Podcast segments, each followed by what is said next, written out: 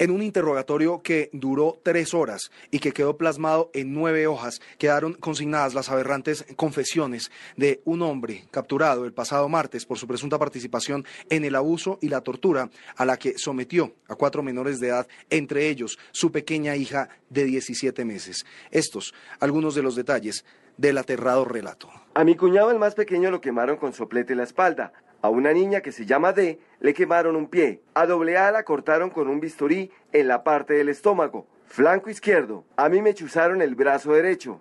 Según este sujeto, a su esposa, hermana de los otros menores abusados y quien también permanece detenida luego de dar a luz en el hospital de Kennedy, la obligaban a participar de estos ritos. Lo que hicieron con mi esposa es que tenía que conquistar hombres y llevarlos allá. También nos mandan a reunirnos en casas para hacer brujería en contra de personas. Esas brujerías constan de echarle cianuro y huesos raspados a las comidas. Este joven de 19 años además reveló supuestamente cuáles eran los sacrificios y en qué lugares se hacían. Han sido animales, se ha sacrificado gente, pero en la montaña. ¿Dónde se realizan esta clase de rituales? Se llama el barrio El Divino Niño. Esas son casas de invasión y en la mayoría se hace eso. La loma se llama Las Tres Cruces. Una iglesia queda en Mason, esquinera, al pie de donde ocurrieron los hechos, donde rompieron los vidrios, donde yo vivo y aseguró además que habría profesores involucrados en estos hechos. Nos abstenemos, sin embargo, de dar los nombres por petición de las propias autoridades. Hay dos profesores del Colegio X de Ciudad Bolívar. Un profesor es de religión y por fuera es cura y él practica brujería. Hay un profesor que es de inglés